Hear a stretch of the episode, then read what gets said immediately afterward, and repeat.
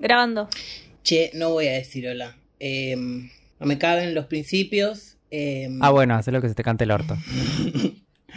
Vamos a hacer algo que me gusta, que es tipo arrancar de una y darle tipo a full velocidad. No importa. Igual para mí todo esto tendrá que ir. Bueno, Esto es 24 BPS. No importa si son birras, gin, tés. Mientras sean 24 por segundo, va. Me copa.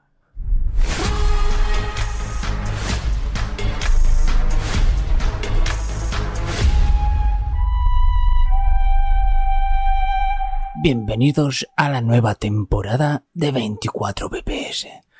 Pero antes de que empiece el capítulo sobre mi película El gato con botas, les quiero contar cuál fue mi último deseo. Aquel abril, mientras Kitty Patitas Suaves y Perrito subían al barco que robamos, y antes de partir en el puerto hacia tierras muy muy lejanas, me encontré con un tarotista gitano llamado Emma. Él se ofreció a tirarme las cartas de tarot por tres monedas de oro, lo cual yo me negué, pero agregó que junto a las cartas yo podría obtener un último deseo. La primera carta era una pila de monedas de oro con un rey sentado arriba, al cual asumí que iba a tener mucho poder. La segunda era más preocupante, un gato encerrado dentro de una copa. No le di mucha importancia, ya que en un pardado solía tomar algunas copas de más. La tercera, un lobo con una guadaña. Mi piel se endureció y mis pelos depararon ante la amigable figura que alguna vez temí. El gitano me miró por unos segundos, se rió y me dijo, Viviste una buena vida, gato. Tu deseo se está por cumplir. Yo que no había pedido ningún deseo y que nunca entendí el mensaje del gitano, me subí al barco robado sintiendo que me habían estafado tres monedas de oro. En el barco, Kitty y Perrito estaban sentados en un bidón de cerveza, junto con un antiguo micrófono de oro. Y así fue como mi último deseo fue ser la estrella del siguiente episodio de este podcast. Denle a seguir, besitos o mejor dicho, ojitos. Yo soy Manuel con doble M y estoy acá con dos amigos. Tai, ¿cómo va? Buenas. Bien, acá el equipo de amistad reportándose para esta nueva temporada. Tercera temporada. Tuvimos una temporada corta de seis episodios, la segunda, creo. Y también estamos con Maru. ¿Cómo va? Eh, hola, hola, es que no podía aparecer sin antes que me digan mi nombre. Claro. Es como, tienen que decir mi nombre y tengo, eh, puedo empezar a hablar, si no me Una retan. cuestión de códigos. Sí.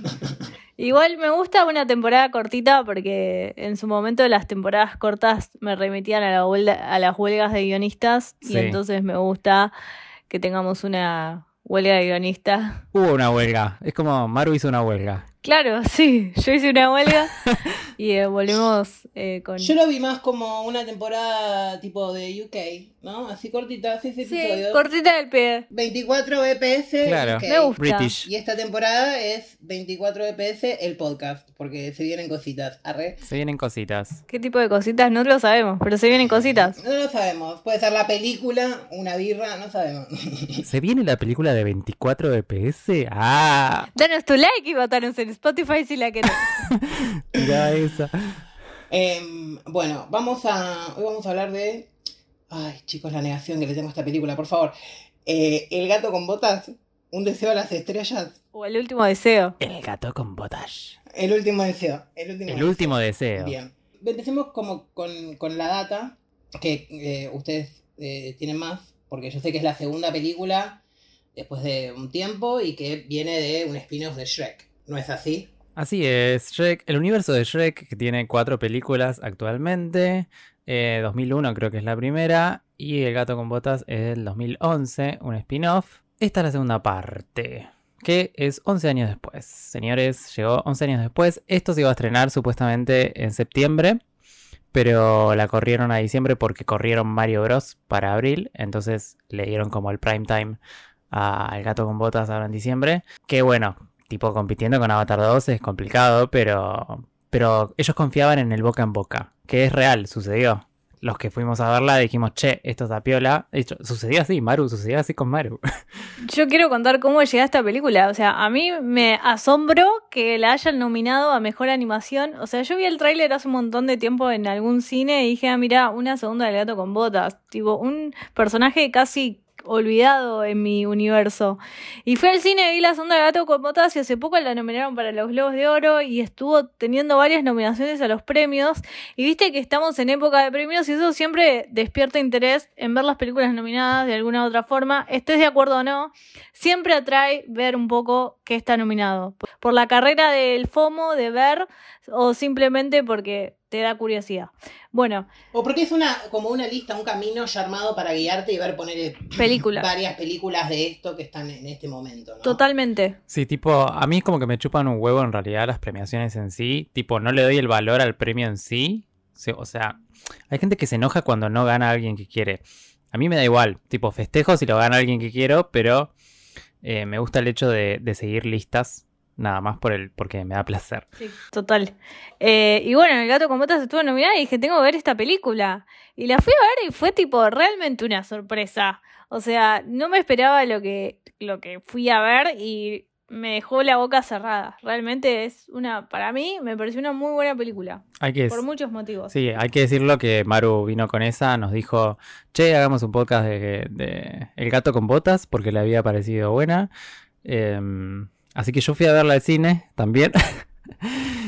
Eh, y se me prendió una lamparita durante la película. Porque nada, hay, hay conceptos. Hay conceptos con la muerte y demás. Eh, así que esta temporada va a tener su sección dedicada al tarot con Emma.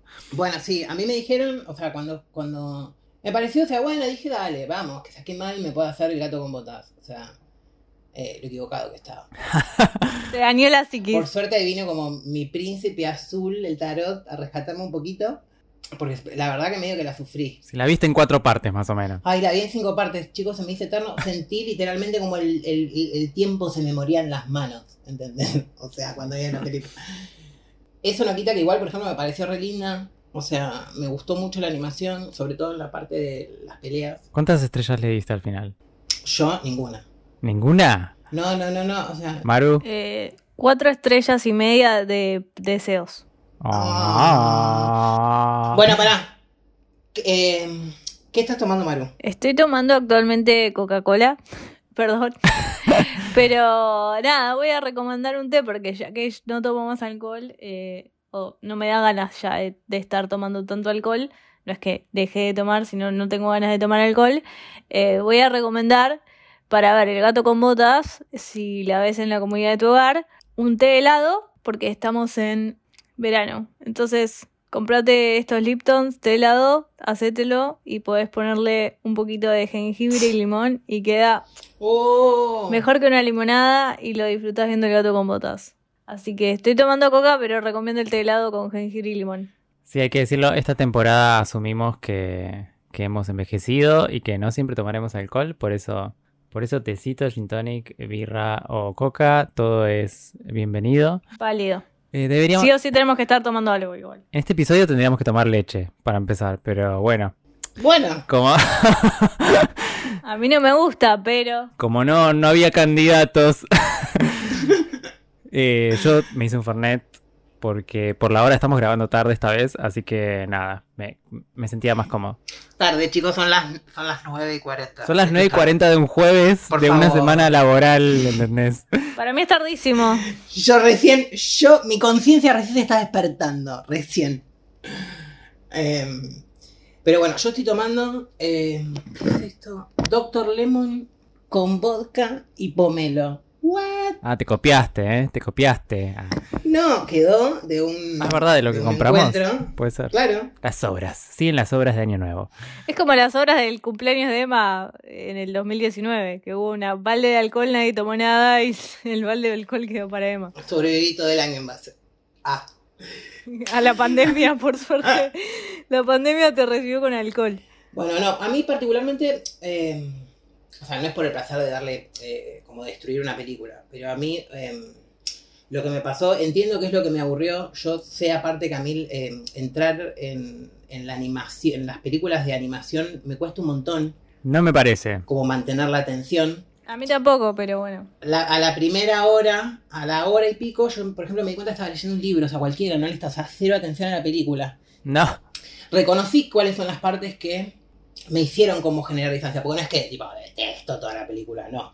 Partes que me gustaron, hay eh, como pequeñas cositas que, bueno, vamos a ir mencionando. Lo que me distraía de la película, lo que, lo que me hacía irme, era esto de yo la vi segmentada así, ¿no? Eran como numeritos o, bueno, en el caso, la primera es la canción, creo que después hay otra canción, pero y es como escenas como de acción o de pelea. Mechadas con una caminata o una escena donde está todo parado y es tipo exposición. Sí. No es ni siquiera como una conversación, es exposición del pasado de cada uno de sus personajes explicando los traumas. Entonces, en los momentos donde la pelea se volvía como esto de, tipo medio como tres chifladescos, este humor de tipo de- del golpe violencia y de tipo, ah, te ahorco y la lengua y eso de que se escapa el, no sé, el, el oso, el, el deseo, el mapa. Eso a mí medio como que me distraía porque, o sea, no me causaba ni gracia ni nada. Y al mismo tiempo, después pensando también con esta idea de la carta y de la muerte, eh, es re loco porque en esos momentos fue donde me distraía y donde se como que empezaba a flashear cosas, ¿no? Ajá. Lo- a mí me gustó un montón la película. eh, yo le doy como Maru eh, cuatro estrellas y medio de cinco. Y una de las cosas que más me gustó es la animación. Que hablando de, de esto de que además le aburrían esas partes, La pelea, eso estaba diciendo. claro, las peleas. Eh, a mí me gustó un montón porque, bueno, siento que desde Spider-Verse eh, se le da otra mirada a las películas de animación también. Sí, se notaba como en la pelea ese fondito que tenían que como que cambiaba Claro. la textura. Sí, re. Sí, DreamWorks, como sabemos, eh, es puro CGI, es 3D, eh, toda la saga de Shrek es 3D, que está muy bien, igual a mí me, gusta, en, estas películas particularmente, en las de Shrek me gusta, pero siempre me gusta más lo que es 2D y acá le dieron un tratamiento, un estilo de pintura y le dieron a, la- a la acción, le dieron justamente ese toque de 2D, eh, hay capas y, y cosas, partículas en 2D y de hecho se nota que hay menos frames eh, en la acción. Eso para mí suma un montón, eh, como que lo super valoro. A mí las escenas de pelea que se destacan en la animación, como que hay un cambio abrupto y notable, digamos, eh, me súper gustaron, me pareció súper original, me hizo acordar un poco a, como a Spider-Man, que creo que fue la primera película como este, este salto en animación y en, y en notar estas cuestiones, como dijiste, Tai. Me gustaron mucho y le, le dieron un tinte recopado a la película. De hecho, la, la primera escena de acción es medio Sí, copiado Titán Levi peleando en Shingeki. el titán ese mal. Eh, de hecho, uno, uno de los directores de Spider-Verse, eh, no sé si es que iba a ser director de esta película o qué, pero están los agradecimientos de la película porque al final no fue y hizo una de las voces de los gatitos que aparecían ahí, Amo. pero así como dato de color, digo, o sea, eh, como que estaba metida ahí la cosa. Y otra cosa que me gustó un montón es la construcción del personaje del lobo de la muerte. Eh, siento que los, los momentos, bueno, que es lo que más le gusta a Emma también, que los momentos donde aparece la muerte son los más logrados, que está súper bien caracterizado el diseño y demás, y que de hecho Y el clima. llegan, son momentos Sí, que sí. te dan miedo, el clima, el clima está muy bien logrado. Está muy bueno. O sea, eh, además, como que es el real miedo de- del gato con botas, digamos, es el real miedo, eh, este personaje, el lobo, y lo atormenta toda la peli. Pero cada vez que aparece, eh, está muy bien, total, total. A mí me, me gustó. Por eso digo también, como esa presencia tan de miedo, ¿no? Como con, con algunos chicos, yo me acuerdo, por ejemplo, cuando iba al teatro y no sé, tenía siete y fui a ver Sí. a Flavia y apareció una bruja. El terror, chicos, o sea, aparte se apagaba la luz y era una persona pintada, ¿entendés? Riéndose de mala. Yo le tenía miedo a Úrsula de la sirenita, boludo. Bueno, eso, como que se recuperó un montón eh, el villano. eh, porque hay como. Hay dos tipos de villanos justo en esta película, ¿no? Está el villano que. El villano real, que es la muerte, porque es a lo que él le tiene miedo. Y después está el otro villano, que no me acuerdo el nombre, pero es el. El Jack, el de las habichuelas Sí. mágicas. Jack, me Habichuelas, parece. es. Sí. Jack Homer, que para mí es ese Emma. Ese villano es Emma porque su deseo es tener toda la magia del mundo. Sí, Un por magia como entendemos Emma. droga, sí. Entendemos todo. Bueno, lo, lo que, lo que me gusta de ese villano es que no tiene conciencia. O sea, aparece el grillito de Pinocho como para decir, che, eh, esta va a ser tu conciencia a ver si hay un cambio, una transformación, y es un villano en el que hay cero transformación, es malo, malo, eh, no hay nada que lo convenza, ¿entendés? No tiene motivos también para su maldad. Un poco te muestran que fue bulliado igual por una canción. eh, Sí. Pero después dice, no, mis padres son millonarios, tengo una mansión, o sea, siempre tuve todo lo que quise. Quiero tener tipo la magia y ese es su deseo, como que es malo, malo sin casi motivos de serlo y eso también lo hace re rico al personaje, como no tenés un motivo para ser malos, simplemente lo sos. En contraposición a Perrito que es muy bueno. Ahí, claro, digo, hay como dos acercamientos eh, de medicina, digamos, uno eh, tipo psicólogo, psicoanálisis, intentando hablarle de moral y qué sé yo al villano, y después tenés al perrito terapeuta eh, que termina tratando de una manera, de una terapia alternativa eh, a- al gato con botas, digamos, con, en esos ataques de pánico que tenía. Uh, y también está re bien tratado el ataque de pánico en el gato con botas. Me gustó esa escena. Y el perrito va y lo salva. Y en ese y después en esa escena donde se enfrenta a los sus gatos pasados y sale con el mapa y engaña a sus amigos también me gustó. Como que esos tintes que tiene de dualidades la película me gustaron. Sí, igual no es que hay un engaño en sí, sino que No. tiene miedo. Tiene miedo, es que el miedo es genuino. Y lo demuestra. Tiene ataque de pánico, tiene miedo de ser perseguido por el lobo. Duda de su deseo, si ser egoísta con su deseo, porque realmente su miedo es real, digamos. Es, es- está la pérdida de su vida y dice, no, ¿sabes qué? Tengo todo lo que quiero. Sí, Igual lo, logra hacerse la transformación cuando el, cuando el lobo, o sea, la muerte, entre comillas, le dice, yo vine a buscar un gato y no es- ese gato que vine a buscar no está. O sea, me corro. Claro. Y ahí es cuando realmente se puede correr de su egoísmo también. arranco con la carta. La carta de la muerte, miento, vamos a basarnos en, Sí. la, en el mazo del... No les voy a explicar el tarot porque no es un, un podcast de tarot, pero, o sea, ¿qué? Vos me estás... No, pero está bueno lo que estabas diciendo. Sí, sí, por eso. Vamos a, vamos, eh, o sea, nos basamos en la imagen del tarot de Marsella, que es un tarot en particular, eh, que tienen esta imagen, que no tiene nombre. O sea, es la arcana número 13. Es una de las particularidades de esta carta que no tiene nombre, porque todos tienen nombre, y esta no tiene nombre. ¿no? O sea, está la figura representada, que en este caso es... em, ¿Quieren describirla ustedes? O sea, ¿qué es lo que ven ustedes? Escribir a vos, Maru. Es un hombre muy huesudo que tiene eh, como una hilacha Sí. y que está cortando como un pasto. Tiene como una pequeña ropa, como un corazón en la ropa. Claro, eh, y está pisando, que cortó cabezas, hay muertos abajo. corta cabezas y hay manos que salen del pasto como salen de la tierra. Ajá. Y hay gente como muerta. Y tiene como una guadaña. Como que es bastante imponente. Igual imagen. Me gusta esto que decías de que no tiene nombre la carta, A mí también. porque el personaje de la muerte hasta último momento en realidad no dicen que es la muerte, aunque es obvio, ¿no? Eh, pero hasta el final o hasta casi el último momento no dicen que es la muerte, es como un sicario. Sí, es el lobo y en, eh, igualmente al principio cuando tienen su primer encuentro, el gato con botas medio lo desafía y le dice, me estoy riendo en la cara de la muerte. Y vos después te enterás que él es la muerte. Pero te dejan pistas, ahí como que se puede llegar a, Sí, a ver, a intuir de quién es. es obvio desde el primer momento, pero lo dicen más Sí. avanzado. Pero me gusta la sutileza que le pusieron a eso hoy, como que te, te, te, dis- te das cuenta por el subtexto, pero como que es muy sutil que es la muerte sin, sin decirlo. Y eso me gustó. Sí. Se, se dice sin decirlo. Hasta el final, que bueno. Bueno, un poco del argumento de la película. A ver, el gato con botas eh, tiene nueve vidas, pierde ocho, de repente está en su última vida y empieza a tener miedo a la muerte, justamente. Y aparece este personaje que es un sicario, Bueno, que es un lobo. Eh, primer problema que ya tipo a mí se me presentó con toda esta idea, ¿no? El tema de las nueve o siete vidas, Sí. ¿no? Porque también está, depende del lugar, depende de las tradiciones. Sí, nunca entendí cuántas eran. Eran nueve en, este, en esta peli. No importa el significado místico que le quiera dar al número. Lo importante es esto, es un mito que está basado en la agilidad del gato, Sí. ¿no? Pero ¿qué pasa? A mí se me presenta este tipo de problema cuando este tipo de historias de, de las vidas del gato se le presenta a, los, a las niñas, ¿no? No por tratarlos como estúpidos, sino todo al contrario. En esa, en esa edad donde todo es explorativo la curiosidad, ¿no? Eh, está ahí, el, como el dañar el animal o el concepto, si no está bien claro, ¿no? ¿Qué es la vida? ¿Qué es el otro?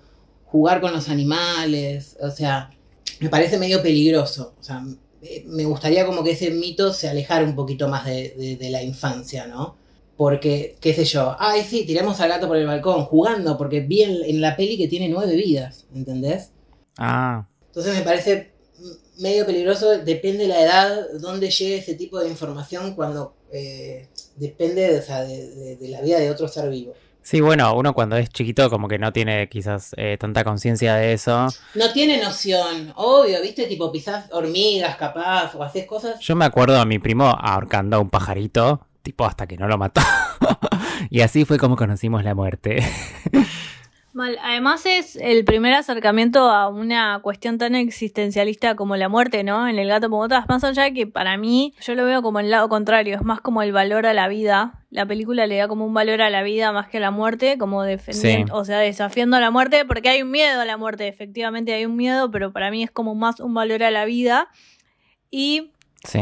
tomo mucho esto como también como las nueve vidas son nueve personalidades diferentes y como la última vida el gato con botas empieza a valorar todo lo que antes no valoraba pero nunca me puse a pensar en cuál es el mensaje que los niños pueden los ni- niñas pueden agarrar sobre el concepto de la vida del gato porque es verdad tenés nueve vidas vos ves cómo desperdicia el gato las ocho vidas que tiene ¿Por qué desperdiciar, no? Vivirlas, ¿no? O sea, sí tal cual eh, no, bueno, claro, justo sobre esto es eh, más o menos de lo que quería hablar de la carta. bien La imagen de la carta está basada más o menos esta imagen de la muerte esquelética con, con una guadaña sobre tierra negra con pastos, pedazos de cabeza o de cuerpos o de manos, como dijeron ustedes. eh, está medio basado, consolidada en la época tipo de la peste negra, Donde la muerte ya tipo, estaba, la respirabas, la vivías, veías tipo la putrefacción en las calles. Eso marcó más o menos cómo se veía la, la- idea de la muerte en esa época. Y esto se cristalizó en esta carta, en este mazo, finalmente.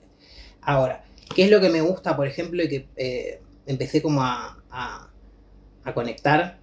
Esto de que aparece, por ejemplo, el logo, como esta representación con la hoz o la guadaña. A ver, vamos a hacer primero una aclaración. Vamos a hacer como dos diagramas de Venn y vamos a tirar tipo mitología griega, romana, Saturno, Cronos, Zeus, Júpiter. eh, o sea, todo ahí y lo que se junta en el medio, porque al fin y al cabo, o sea, las coincidencias es lo que va. No porque por una cuestión histórica es todo lo mismo, es todo diferente. Entonces, el, lo que lo conecta, eh, lo que lo hace como agricultor a, a esta imagen de la muerte es esto de la guadaña, ¿no? O la hoz, que es lo que tiene este, el, el lobo, Sí.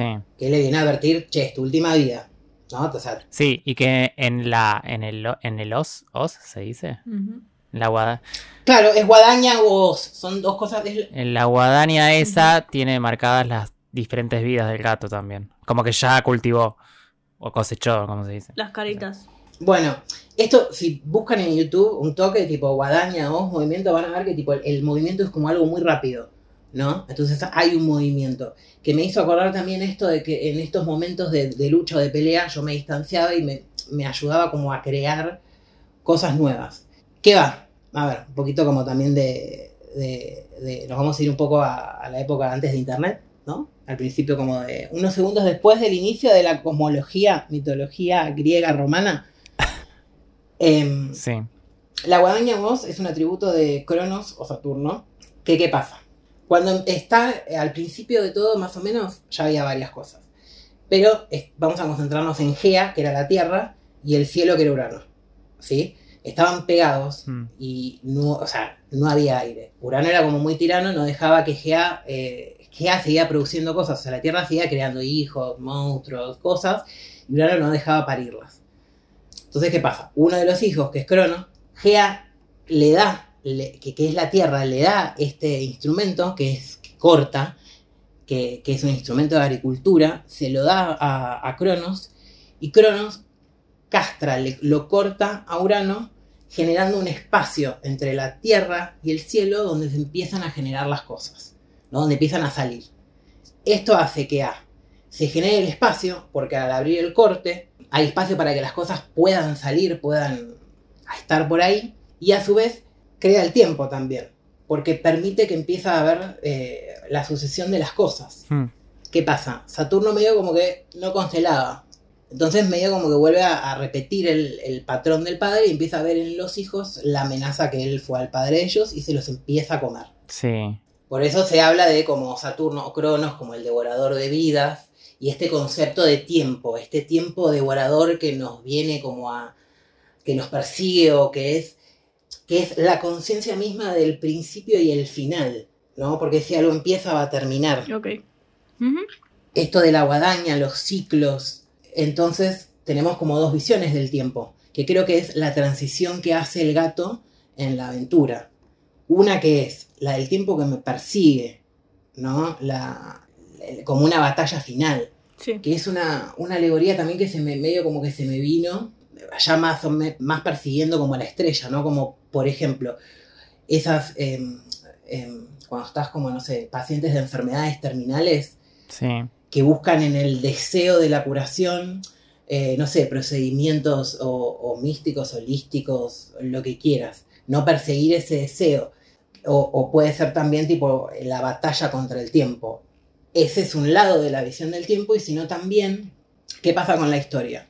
Hijo de Saturno, Zeus, o sea, se revela ante el padre, ¿no? Un besito como a todos los psicólogos, especialmente a la mía, que remonta lo irremontable todas las semanas, y lo tira al infierno a Saturno, ¿no? Y queda ahí.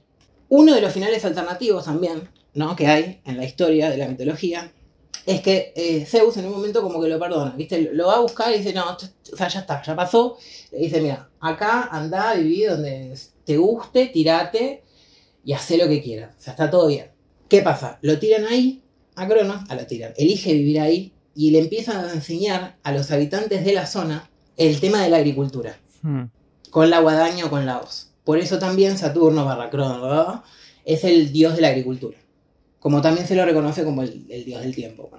Entonces, la otra visión, que también está representada en la carta, sobre la visión del tiempo o de la muerte, es justamente como esto de abono, ¿no? Esto de, de- de construir eh, lo que viene, en vez de que eso te persiga.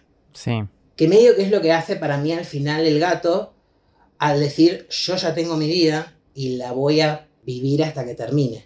O sea, todo lo que me, todo lo que hice, lo sé, lo construyo sobre eso que ya pasó, que ya, que me permite ahora reconocer que no sé si está en la aventura ya la parte donde quiero vivir, sino que esta vida sobre eso que pasó voy a construir y voy a irme a vivir, creo que termina con la gata y con el perrito y va a ver a tipo a, a los amigos de Far Far Away. Spoiler alert. Sí. No, sí, está bueno todo eso que me- que mencionás. Obviamente, que la muerte, a ver, la carta de la muerte también es transformación. Y obviamente que lo que hace el gato es eh, transformarse en, en toda esta aventura. Y Pero toda historia es una historia de transformación. por o sea, supuesto, eso- obvio. Eh, o sea, hay un punto A y un punto B, el personaje tiene que crecer o no hay película. sí. Eh, pero digo que hay, que hay una transformación que es relacionado con la carta también. Eh, y una valoración de esa vida. Más que siempre que sale la carta, hablamos de cambio, de transformación y nunca es algo pesimista en Es sí. que es la perspectiva, o sea, es como lo que elige hacer, eh, no sé si es una cuestión de elección, pero si no, para mí justo lo que permite la transformación es eso que se ve en la carta, que es tipo los cadáveres de lo ya hecho, o sea, esa cabeza, esas manos, que fueron las vidas que ya vivió, es lo que le permite generar el cambio y decir, ah, bueno, pero, o sea, genero cosas nuevas, otra cosa Sí. de lo que no fue. O en este caso particularmente es como ponerle valor en otra cosa, ¿no? El disfrute en, en reconocer el valor que le da Hmm. el, el casarse, no me acuerdo si se casa igual. Porque lo que me costó ese final, chicos, en un momento, o sea, la terminé de ver hace un rato, les di- en un momento digo, bueno, a ver, no sé, cuéntame el final porque no la quiero terminar de ver. Y no, de hecho hay un... Pero no la vi, lo terminé. Te contamos el final.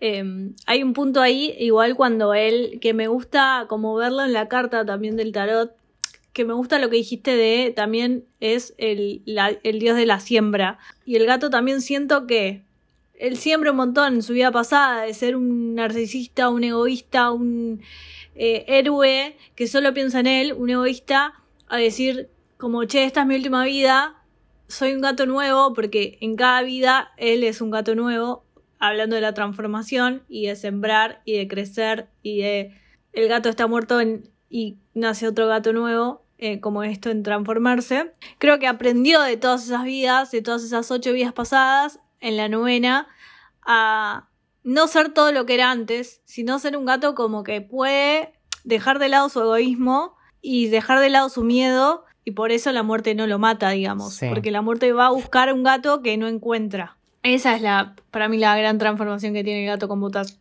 Sí, también siento que como dejó de lado esa soberbia que tenía el gato antes y de repente está mucho más humanizado el personaje. Re, súper. O sea, y además vive, vive co- como se anima a vivir e- en compañía, se anima a adoptar a Perrito, que es otra persona, es otro personaje súper interesante, y se anima como a decir, eh, no vi la primera, el gato con botas, eh, vi solo las primeras dos de Shrek, pero es un personaje como que empieza siendo un personaje secundario que tiene una característica que nos compró a todos, que son los ojitos, acá la explotan re bien, Sí. Y de esos ojitos armarle todo un universo y llegar a decir, bueno, tuve ocho, ocho vidas, fui un héroe sin miedo, porque de hecho es la, la canción que cantan habla de eso y hace leitmotiv en la peli, como de, de Her- Heroes Fearless o algo así, cantaban. A humanizarlo, a poner los pies sobre la tierra y decir, che, quiero como recomponer lo que hice en mi pasado, en mi última vida. Quiero ser una, una persona mejor, quiero sacar ese egoísmo Usarlo de abono, como en la carta. usarlo de abono y justamente como que eso está buenísimo de lo que habla la película, de lo que habla la carta de la muerte y la transformación, que Emma lo explicó bárbaro, siento que fue como una clase de historia y como ese tipo de mensaje que tira la película me pareció súper valioso, ¿entendés? Como decir, wow, tipo, Es que a mí las partes que más me gustaron fueron las partes donde estaba el encuentro con el gato y con la muerte, la persecución, el silbido, eso de reconocer como... Lo que pasa también, por ejemplo, que podemos flashear en la carta, el- la tierra en este caso es negra, negra como, claro, no se puede nombrar. como lo desconocido, que también refuerza esto de que no tenga nombre, o sea, lo que no tiene nombre no existe, no existe porque no llega al lenguaje o porque no lo conocemos. Total. ¿Y qué nos pasa a nosotros con lo que no conocemos? Ese miedo, que es el que tiene él, tipo, ¿qué es la muerte para nosotros? Es como, no sabemos qué pasa después. Cada uno tiene una, re- una, una relación en particular con lo que entiende por muerte, con lo que cree. Y ahí me parece como también interesante en esto del no tener nombre, esta, es- este, esto que se planteó, o que planteamos, o que vamos a plantear en realidad, em, sobre el tema de, por ejemplo, el nombre y la identidad, ¿no? Ese para mí es otro tópico que trata la peli que está, está bueno. No sé si tan en profundo, pero como que lo menciona y está bueno. Sí. No, porque justo ponele, como que vos veías como el que tenía más identidad, como el que, el que tenía, el que no tenía identidad era el perrito, y justo para mí, el que justo el que tenía más identidad era el perrito. Después, obvio que antes de hablarlo, después vi el final de la película, yo me imaginaba igual que venía por ahí. Lo que pasa es que la parte, nunca he entendido en la parte donde no tiene nombre, porque la verdad, Claro, vos nunca viste el final. yo al final lo vi, pero nunca me, le presté Claro, lo- atención. no lo habías visto cuando yo te lo había propuesto. Pero nunca le presté atención en la película que él no tenía nombre, ¿entendés? Yo nunca lo vi. ¿Cómo no lo viste? Nunca me di cuenta. Es clave, es parte de su transformación. Claro, él nunca tiene nombre. De hecho, tipo. De hecho, el, el, per- el personaje del perrito es parte de su transformación, pero el personaje del perrito es el único que tiene un alma pura, ingenua, inocente, y le pasan cosas terribles, pero siempre tiene un positivismo en esas cosas que le pasan. Como que él es no consciente, no es consciente de todo lo que le pasó. Tuvo una vida de mierda y lo cuenta en la peli. Pero él no es consciente, de hecho se ríe de eso y lo, lo agarra como comedia, de hecho. La Sí. película La inocencia. agarra esa tragedia y la pone en, co- en comedia. Para mí, lo que me pasó, yo hice otra lectura, por ejemplo. Me gusta, me gusta tu lectura. Para mí no va por una cuestión de inocencia o de ingenuidad. Sí reconozco que el chabón vive muchos traumas, pero para mí tiene que ver con esto de ver ese lado de relación con el tiempo. Ok. ¿Entendés? Yo no elijo concentrarme en que me quisieron tirar en una cajita metido en una media. Para mí es una aventura, que está bien, es una historia que elijo contarme, pero como es la historia que cada uno elige contarse de su vida. Total. Y él usa esa historia para decir, che, yo esto, o sea, estoy bien, elijo quedarme acá porque la paso bien, porque reconozco dónde estoy, me gusta como... Yo, o sea, entendí que por... Que, que, que por yo entiendo por identidad otra cosa, que no, no sé si están atadas a- al nombre, no por sacarle poder al, al acto de nombrar, pero me parece que el, el concepto de identidad no, no, no está atado a, a nombrar algo. Porque de hecho al final él termina diciendo, si quieren decirme perrito, o sea, díganme perrito. Que es algo que pasa con la carta también, porque por ejemplo al no tener nombre, particularmente un autor, que es como el más conocido, que, que, que, que popularizó también, ¿no? Como esto de, la carta no tiene nombre, pero sin embargo le ponen un nombre, que es, La muerte. no, justamente el arcano sin nombre. Ok, ¿Me entendés? Entonces no la nombran, pero la nombran. ok. Y esto de como de querer nombrar algo que decía, no tiene nombre, no está nombrado. Para mí la identidad tiene que ver más con el hecho de existir, de percibirse existiendo y de la relación con los otros. Que él, más o menos, o sea, la tiene clara. De hecho, cuando al gato le agarra un ataque de pánico, el perrito amé que se le pone en la pancita, o sea... Es que él quiere ser un perrito terapéutico. Y lo hace. Es parte de su característica, de hecho te presentan al personaje y te dicen eso, que no tiene, que no sabe cómo se llama porque tuvo muchos nombres, pero no un nombre tipo Emanuel o Pickles o no sé, Tai, ¿entendés? Y esto con la identidad, que está bueno aclararlo, para mí no tiene que ver con la identidad per se, sino esto de no ser nombrado, porque no tiene nombre, porque tuvo una vida tan trágica que ni siquiera le pusieron nombre, ¿entendés? Y él igual tiene un súper mensaje positivo. Pero él, él se deja nombrar por lo que está haciendo, Sí. por, por, por el, con- el, el contener a los demás, eh, que cómo lo llaman los demás, que es más o menos como el mismo, es como la carta, ¿entendés? O que, que se define en el hacer, en el corte de la, en el corte de, de la guadaña. Bien. Bueno, al final la carta la elegimos muy bien, porque, o sea, eh, los dos pilares de la película son uno, la muerte, que justo es una carta que no tiene nombre, que no se nombra, y la identidad es otra temática de toda la película. A ver, eh, el gato con botas que deja todo lo que era ser el gato con botas eh, de lado para sobrevivir esa vida eh, y huir a la muerte, deja todo su... Todo lo que lo hace el gato con botas, que por un lado es la vestimenta, o sea, literal, O sea, lo mata en la película. digo, lo entierra el gato con botas. Claro, o sea, Lo entierra. Lo entierra directo. claro. Eso por un lado, de- empieza a ser, empieza a ser algo que no es, eh, le crece la barba y demás, o sea, la identidad en todos los sentidos, ¿no? Como todo lo que hace la identidad, no solo el nombre, sino la apariencia, la vestimenta, eh, toda la construcción de identidad.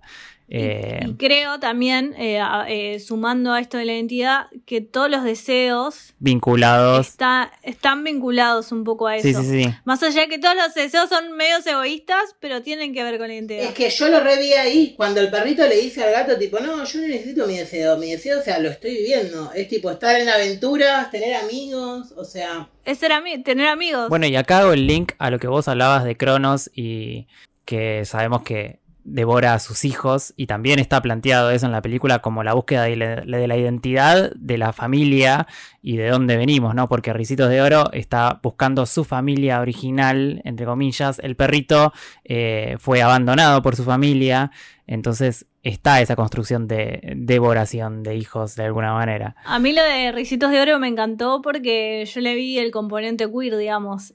Su de- el deseo de Ricitos de Oro y los tres ositos. El deseo de Ricitos de Oro es una familia funcional. De hecho, lo dice: quiero una familia funcional. Sí. Y está viviendo con tres osos que tipo la aman y la aceptan. Y, y me.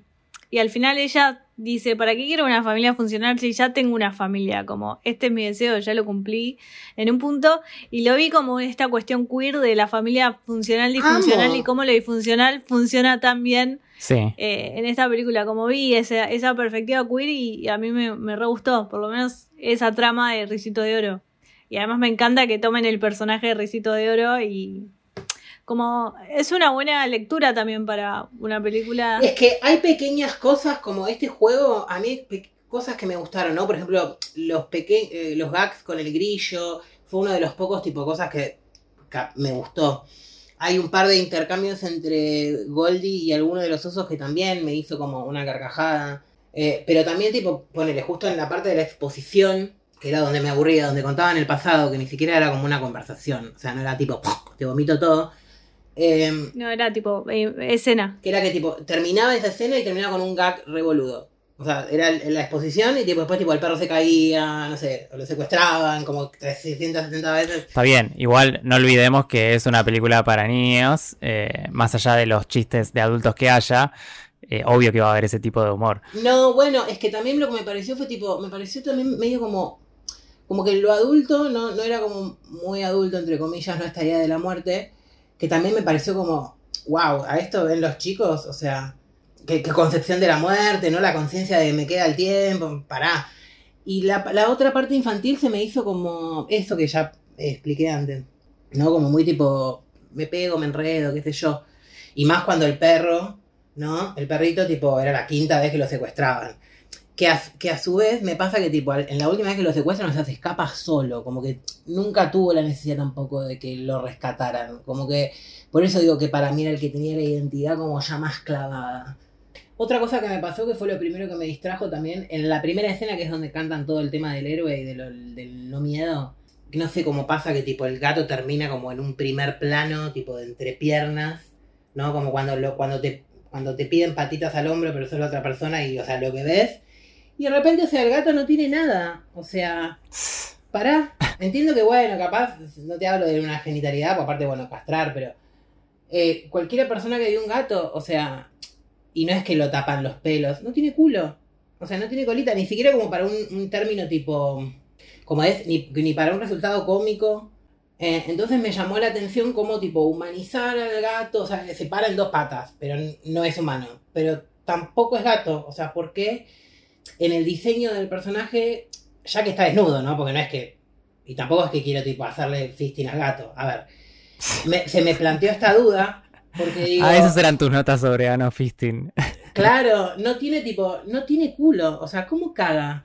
Y aparte tipo, o sea, yo no, ni siquiera para sexualizarlo, ¿eh? O sea, no. Si no te muestran cómo hacen Hablo tipo como de una función eh, digestiva del cuerpo, que es esa parte con la que lidiamos todos los días, porque a ver, uno puede tener placer en el ano, o sea, pero depende, tipo, bueno, momentos, no sé, ahora, pero eh, ir al baño, digamos, todos, todos los días, bueno, con suerte, pero es algo como más más habitual. Entonces, como tipo ahí me pareció raro también como, medio como em, la, apropiarse como del cuerpo animal y a su vez desconocer, ¿no? La, como la función, porque entiendo tipo, uy, no hablemos, ¿no? no de ciertas cosas que, no sé, dan olor, ¿no? No, no nos permiten. Pero justamente es la animación, es una boludez, pero yo mientras pasaba la canción estaba pensando esto, o sea, el chabón no caga, o sea, tiene, o sea, Está acumulada como Gea con tipo Urano, por favor. El deseo tiene que ser un ano. Pero volvemos a lo mismo. Volvemos a lo mismo. Es una película eh, apta para todo público, destinada eh, mayoritariamente a un público infantil. Eh, no da ponerle un ano, no da ponerle genitalidad a los animales, no tiene sentido. Y, pero justamente, pero... Pero son animales, eh, son... Es... que no es, yo no estoy hablando de genitalidad. ¿Cómo que no tiene sentido? Es una parte del cuerpo, Tai. Pero no es una película realista. O sea, y más a los niños, que ellos lo viven. No tiene por qué tener... ¿Que no ves un gato? O sea, lo primero que ves un gato si se da vuelta es el culo. No, pero bueno, esa crítica se la puedes hacer al 99% de las películas animadas porque no van por ahí. Sí, obvio, no lo digo que no, boludo. O sea, yo es, es como, es lo que se me vino a mí y lo que puedo construir de crítica. No, bueno, mira, mira anime. En el anime es otra cosa. Igual, tipo, acá hace pis y caga el, gato. Lo que pasa es que no te muestran sus genitales, pero te muestra que tiene un sistema reproductor. Claro, ahí está la situación del baño del, gato. Bueno, peor, pasa, pero no está. O sea, es re como. No, yo no. Raro, no sé, no me. Mm, no me. Yo como ni yo como niño, aunque sea un niño, aunque sea infantil, lo primero que me pregunto hubiese sido, ¿dónde tiene el culo? O sea, tengo gato, le veo el culo, está desnudo. A mí me parece muy básico hacer chistes de, eso. Sí, también, pero a mí me parece también básico hacer chistes de tipo de te pego, se me enredó tipo el mapa y me ahorco y me sale la lengua. O sea, eso también me parece re básico. Y sí, pero, pero va con el humor, el tipo de humor... Eh, eh, ¿Cómo se dice? No sé, coreografiado, tipo los tres chiflados. O sea, el gag es acción no sé, es como más normal, más... No sé, a mí no me parece fuera de lugar. No sé, Maru, Es que yo no me aburrí ni me estancié en un momento, entonces no llegué a flashear esa. Yo no dije nunca que esto fuera de lugar. A mí es lo que justo es lo que me aburría y me, me distanciado y me hacía flashear estas giladas, ¿entendés? No, yo eh, tuve esa epifanía con el tema de la carta de la muerte. Eh, en general en la película, pero a mí todo lo que sucede en la película a mí me pareció interesante y me pareció divertido y me pareció que estaba bien en todos los sentidos y para mí fue una gran sorpresa la película en general. Ha- Habla de buenos tópicos, de la amistad, de no ser egoísta, de el deseo propio al deseo compartido, Sí. eh, a esta transformación, familia. la familia disfuncional, la muerte, eh, cómo enfrentarte, cómo decir aprovecho mi vida, cómo valoro mi vida.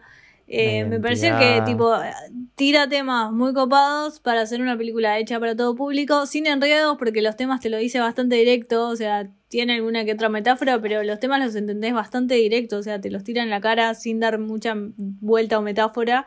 Eso me gustó como característica positiva de la película.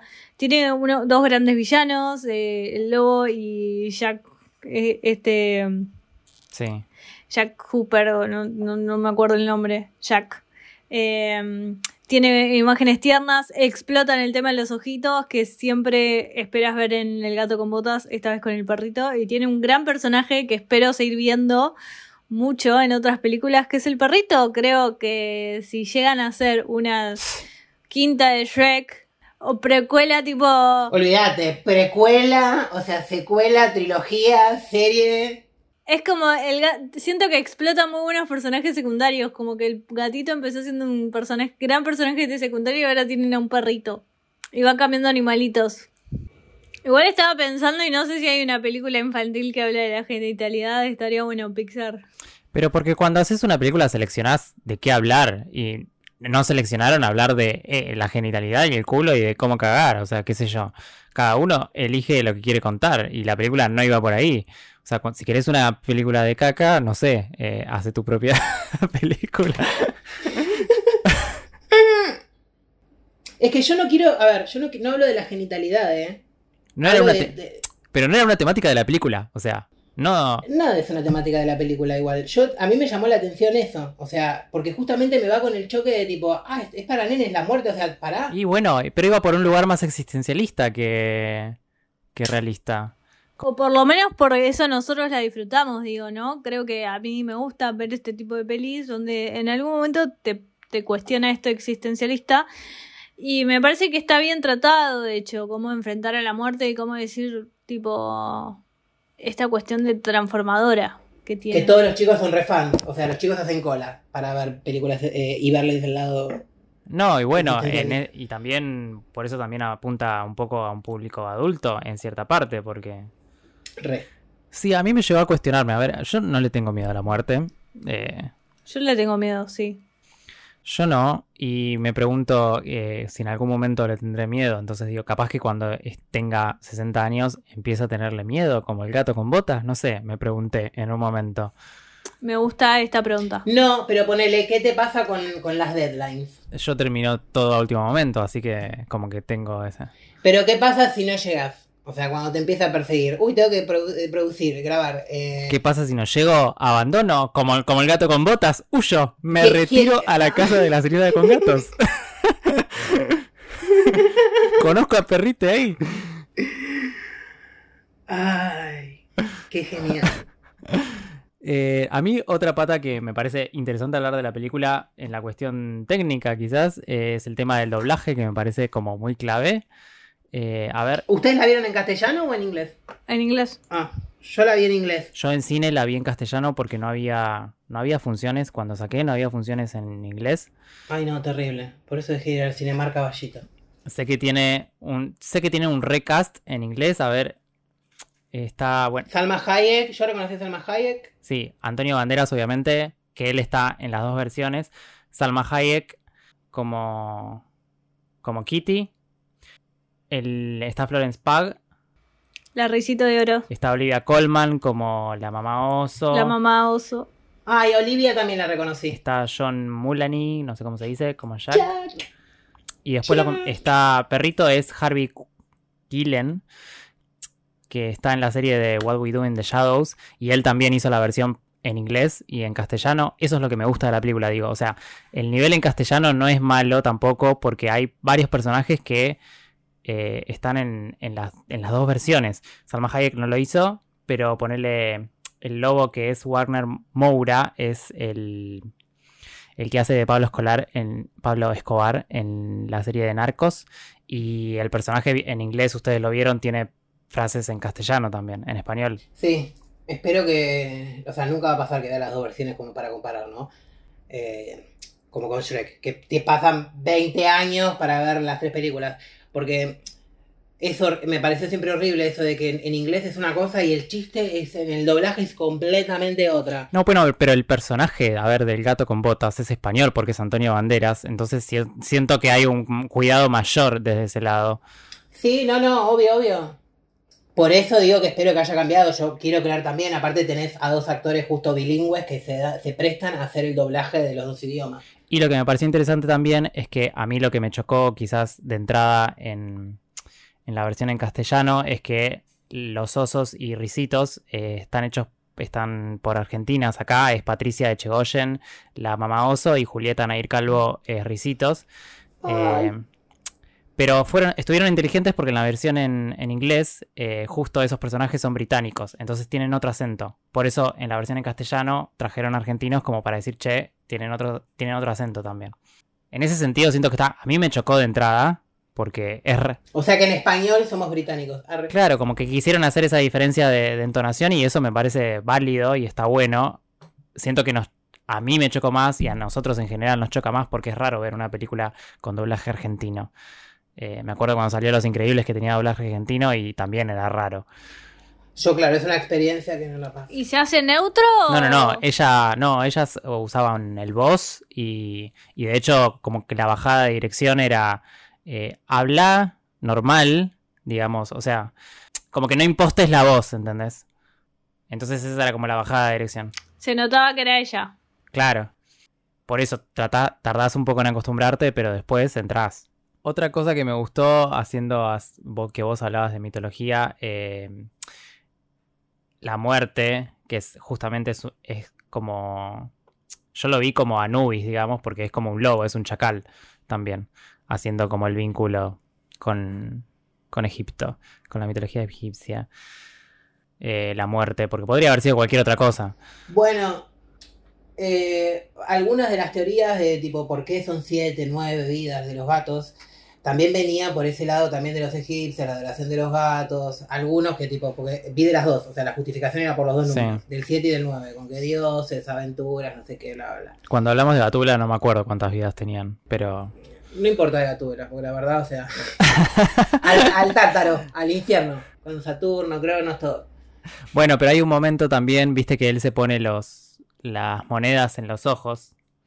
Eh, digo, por eso la película en realidad en, en primera Es que, es, es que somos- son como varias simbologías Claro. también de la muerte y de ese proceso, porque vos fíjate que es, es un ritual en muchas culturas. Está, por ejemplo, en Game of Thrones, sí, en, en tipo los primeros capítulos, el primero, de hecho, cuando se muere el- la mano, que te muestran como las monjas, que no son monjas, pero no me acuerdo el nombre, hacen todo el ritual, que el chabón está tapado con, con los ojos. O sea, hay toda una especie del no ver. Eh, y con los ojos. sí, sí.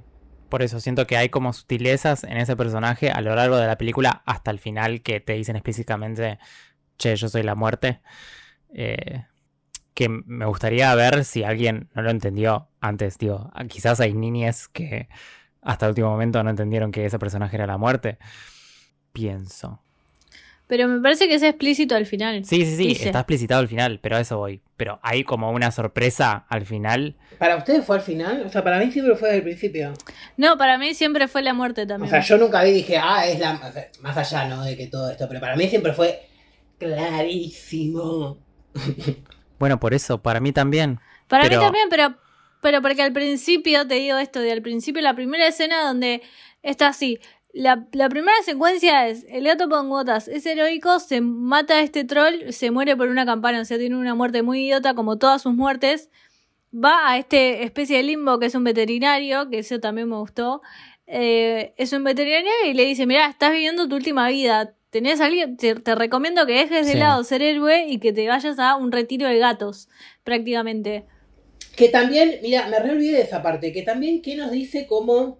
Que pensé esto, ¿no? Dije, ah, bueno, es como. Lo asocié tipo, no sé, a esto de la jubilación. Sí. o bueno, ya dejaste como de, Sí, de hacer recontra. como uso productivo de la sociedad y ya no servís más. ¿entendés? Andá a Sí. pastar al pasto. Exacto. O sea, Pero eso es algo cultural, digamos. sí, sí, Está- obvio, obvio. Está puesto en la cuestión cultural. Entonces se va a retiro, ahí tipo eh, se- antes de irse al retiro se va a un bar para decir, bueno, esta es mi última noche, como antes de retirarme, y ahí se encuentra con eh, el lobo. Y él dice un poco, me estoy riendo en la cara de la muerte, o sea, lo dice explícito, lo dice como un subtexto, pero bueno, ahí de por sí me queda claro. Pero él, porque él en cada aventura eh, se reía en la cara de la muerte. Claro, Pero sí. era una forma de decir. El, la muerte, el lobo nunca, en ese momento no dijo que era la muerte. No, no, no, nunca lo dice, pero a mí en ese momento me dejó claro. Sí, yo no digo, chicos, yo no digo que se- no sea obvio, digo que para nosotros es obvio. Me pregunto si para alguien menor, un nene, es obvio o no. Ah, eh, La película tiene un plot twist al final, si de repente dice, soy la muerte explícitamente, literalmente. Eh, como que siento que ese, ese, ese giro yo no lo sentí porque para nosotros es obvio. Sí, sí, obvio. Que puede tener otro efecto en la película, hay un clímax ahí. Perdón, eh, pero está representado también porque, a ver, si te acabas de despertar y te dicen, che, es tu última vida, y de repente te encontrás con un super lobo que tiene unos dientes que te quiere comer y dos cuchillos gigantes, medio como que. Sí, obvio. Es la pelea final, digamos. Sí, ¿y qué onda? Que no sé qué opinan un poco de... A ver, después la película se pone un poco clásica en el sentido de que, a ver, es una travesía que tienen que pasar determinados... Eso, tienen un mapa literal, tienen que pasar determinados lugares para llegar a la estrella y pedir el deseo. Se pone una especie de camino de héroe también. Claro. En e- esa disputa a mí igual del mapa y demás, a mí me pareció divertido y porque aparte iba cambiando el mapa de acuerdo a quién lo agarraba. Para mí el clima fue, por favor, dejen de hacer pelearse por giladas. Dale. La tercera pelea ya que se pelean en la estrella. Que re linda la estrella, ¿eh? O sea, toda la imagen es hermosa. Y además eso demuestra como el, el egoísmo y el aprovechamiento de vamos al mapa del perrito porque es el que tuvo mejor vida, es el más bueno, es el camino más fácil. Y en ese Es el camino más fácil y ¿por qué de repente es el camino? Porque es el más inocente. pero en ese camino también ellos se dan cuenta de, bueno, quiénes, quiénes quieren ser. Sí, porque no tiene. Es como un poco. Es como la piedra del hechicero de Harry Potter. O sea, quien quiera hallar la piedra pero no usarla, la va a encontrar. Entonces el camino del perrito era como la nada misma. Porque no pensaba usar ese deseo al final, ¿entendés? Sí, de hecho nadie cumple su deseo. Para sí mismo, por lo menos. ¿Me haces un corte eh, especial donde me cortás todas las partes de las peleas y me dejas solo la parte de la muerte? Arre. Una edición de Emma's Cat. Con el gato. No. Special Edition. Cat y la vende tipo de mantero ahí en, en, en Liniers. O sea, querés que saque todo lo bueno de la película. Ah. ¿Algo más para redondear? No, ¿tienen anécdota borrachera? Uh, buena pregunta. Siempre me olvidé esta parte. Para mí, eh, hablando, no hablamos de la saga en general, pero a mí del universo de, de Shrek, la que menos me gusta es la tercera y le puse una estrella, no me gusta nada, la tercera me parece una mierda, así que esa es mi anécdota de borrachera, que de hecho la vimos hace poco. No vi ni la 3 ni la 4 de Shrek, ni la 1 del gato con botas. O sea, debería verlas. La 2 y la 1 es tan épica que ya está, quiero quedarme con eso. A mí la 4 me gusta más que la 2. Uy, la repicaste. La 2 es 5 estrellas. Mm, mm. A mí no me, a mí no me gusta ninguna. O sea, la primera eh, me... eh, cuando era chiquito no me llamaba la atención. De grande es como que el humor, yo veo igual la versión en inglés, ¿eh? Queda como, es muy, son, es muy como de referencias actuales, entonces queda como medio desactualizado. Justo hicimos un rewatch hace poco y, vimos, y vi la versión en español y no es tanto como de referencias, como de personajes o de cosas, sino son más como juegos de palabras medios... A mí me parecen muy simplones, pero aparentemente como que es comedia, como no sé, ahora no se me ocurre ninguno, pero hay como el, el chavo, no sé, sal y vale, o patineta, paleta, no sé, esos como eh, juegos así medios que no me cabieron. Em, creo que igual que la que más me atrajo fue la 1. No es que la nie, o sea, no es que no me gusta nada. Hay cosas que me parecen copadas y qué sé yo, pero no, no, no me no, es, no paso un buen momento viendo las de Shrek.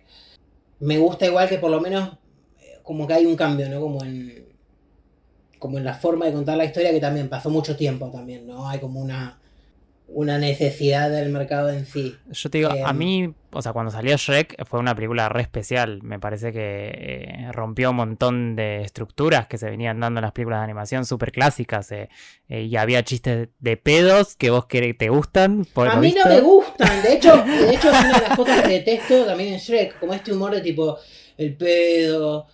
No, a mí lo que me, lo que me gusta es que tiene ese doble sentido. A ver, tiene doble lectura Shrek. Todo el tiempo. Todo el tiempo hay chistes para chicos y para grandes. Entonces, eso es lo que la hace tan. Aparte eh, en ese momento estaba muy tipo... Empezó como ese despertar de tipo esta fascinación también, que no, que existe, pero como jugar más con todo, este, de, desarmar los cuentos como así de hadas y empezar a darles como otra visión. Bueno, eso también. Venimos de Disney, que son los clásicos tal cual son. eh, y, y esta fue una saga que agarra a los personajes y hace lo que se le canta al orto. Y eso me parece buenísimo. por y eso, de hecho- por eso, sí, sí, sí, hay un montón de cosas que valoro. Y tenés una princesa no hegemónica que además se Sí, ríe sí, un sí. poco Y de eso. hecho, eh, hay personajes que en películas anteriores aparecen de una manera tipo secundario de nada y después se resignifican en otra película eh, como en primera persona, cambia el diseño del personaje, todo, ¿entendés? Como que se caga en su propio universo y hace lo que se le canta al orto y siempre muy vinculado a lo musical. Amamos Shrek. A mí me, a mí me causa gracia. eh, en mi ranking está primero, obviamente, la primera, porque la vi muchísimas veces y me divierte un montón. Segundo, la cuarta, porque retoma mucho de lo de la que es la primera. eh, y nada, obviamente que eso me gusta. Después la segunda, porque aparece el gato con botas, obviamente, y fue ahí hay un jueguito lindo también. No, y además en la segunda habla de este amor queer entre dos especies diferentes. Eh, ah, sí. Pasa allá de que ella es hembra y el burro. Bueno, es eso, eso, vos te preocupás por si hay un ano o no hay un ano. A ver, el burro se coge a la dragona eh, y nadie se preguntó cómo sucedió. Tienen burritos eh, dragoncitos. Se da por sentado que el burro tiene una verga grande y se puede coger a la dragona. Fin. Pero eso es un chiste para el adulto. Eso lo das vos por sentado. Sí, pero, sí, pero, pero en ningún momento, no quiero volver al tema porque no quiero sonar repetitivo, era solamente un comentario. Pero el burro en ningún momento te aparece tipo abierto de piernas y te hace preguntar, che, en este lugar usualmente los animales y las personas tienen un ano. No te digo las bolas porque no quiero pasarlo por lo genital de sexualizarlo y el pene o la vagina, aunque también tienen funciones de eh, excreción. No, porque es el, es el chiste para el adulto. A ver, como, como el gato con botas con la bolsita de, de arena y que en realidad es merca, droga, lo que quieras. Ah, bueno. ¿Entendés? O sea, hay doble, hay doble sentido todo el tiempo en estas películas. Y eso para mí es lo valioso también. Está bien, me encanta. A mí me encanta. Yo igual pongo todas, desde la primera hasta cuántas son, cinco, cuatro. La del gato con botas. Esta, eh, Gachi, Pachi, todo las meto a veces en donde como anécdota borrachera. Eh, declaraciones fuertes de Manuel. Yo No, la voy a bajar un poco. Solo la disfruté porque estaba borracho o desbordado de algo. Siento que debería poner una película de animación en anécdota borrachera y no sé cuál poner. Entonces voy a buscar peor eh, película de animación y ver qué me sale. Y me sale uno que se llama The Legend of Oz, que no la vi. Pero la voy a poner como anécdota borrachera porque De Legend, ¿qué? No te puedes robar algo que no viste, Maru. The Legend of Oz. Eh, me sale como la peor película. Eh, no, voy a. En realidad quería nombrar otra película que no es de animación, pero siento que tengo que poner una de animación. No, no pongas nada. Si este me chorea siempre. a- de- Ah, no, fue en el Tutti Frutti que me choreaste el nombre de mi perro. Teo. Eh, me choreó tipo Shrek, dale. No, yo dije Shrek tercero. Está bien, yo toda la saga. Dale, no importa, no, no hace falta, no tiene que ser animación. Aparte ya hicimos dos animaciones. Tenés que ser la que tire algo de- diferente. No, voy a eh, nombrar que la última película que vi me pareció bastante aburrida es de Play Blue Eyes, eh, la de mm, Kristen Bale de Netflix, eh, Ah. sobre Mira. un asesinato y Edgar Allan Poe está metido. Eh, la verdad que no me gustó nada, o sea, tiene cosas bastante simples y, y bastante clásicas del género. eh, pero me pareció bastante aburrida. Tal vez no es tan mala, pero a mí me pareció un, em- un embole. Así que, nada.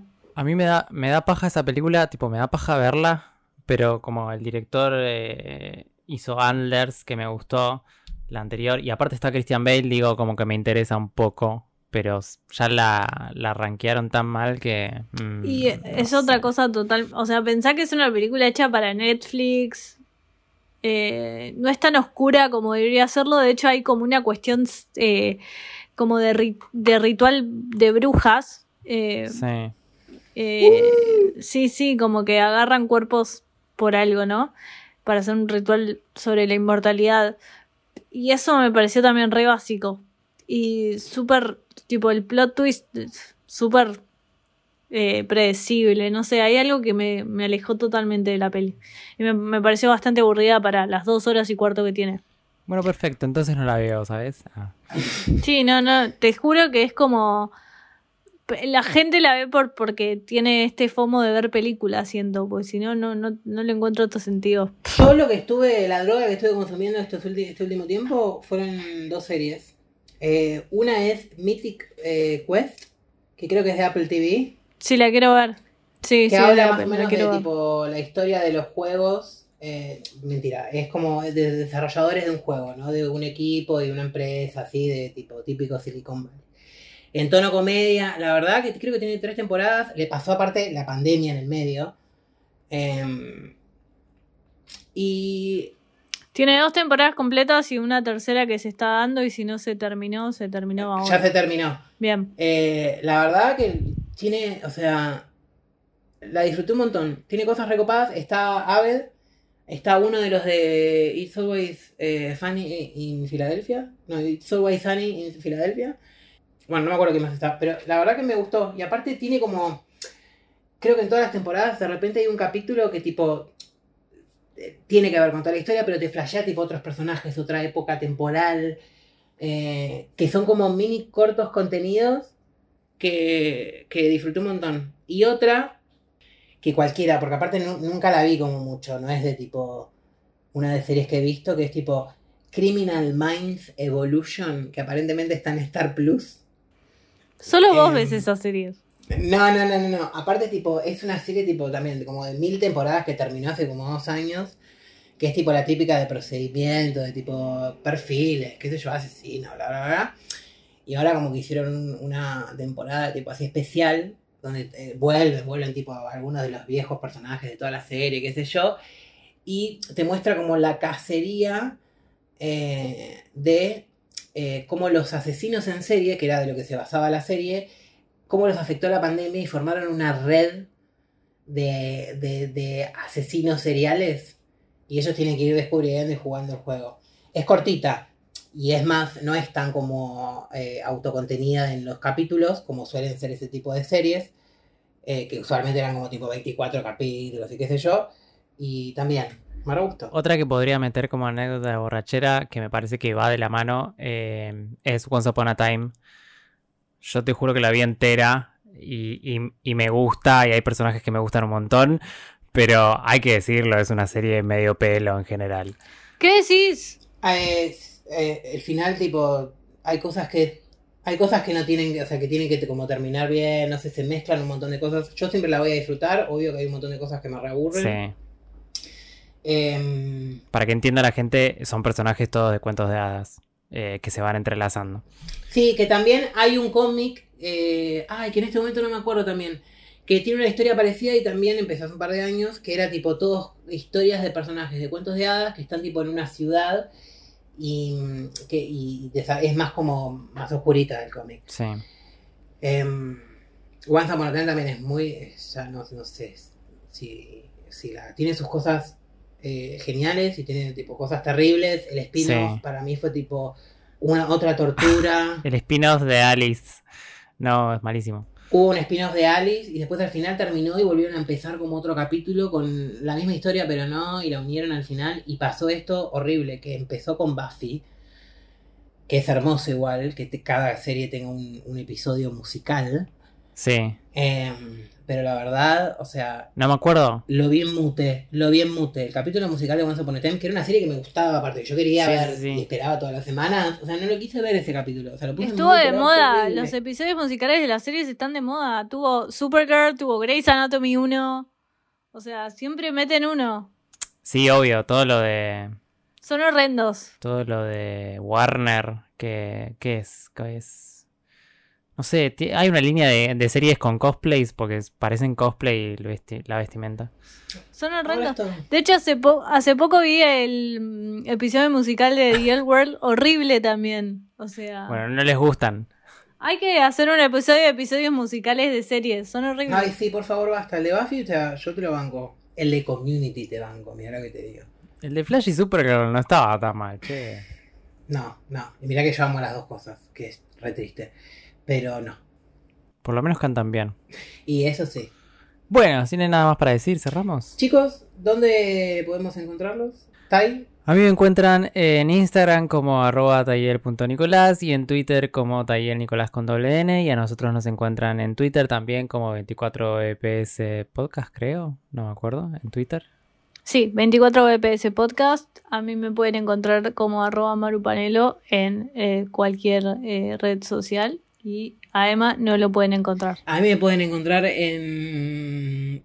ah, saltando en alguna carta de algún mazo de tarot. Me gusta.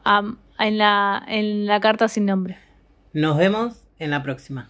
Chau, Chau, chau. chau.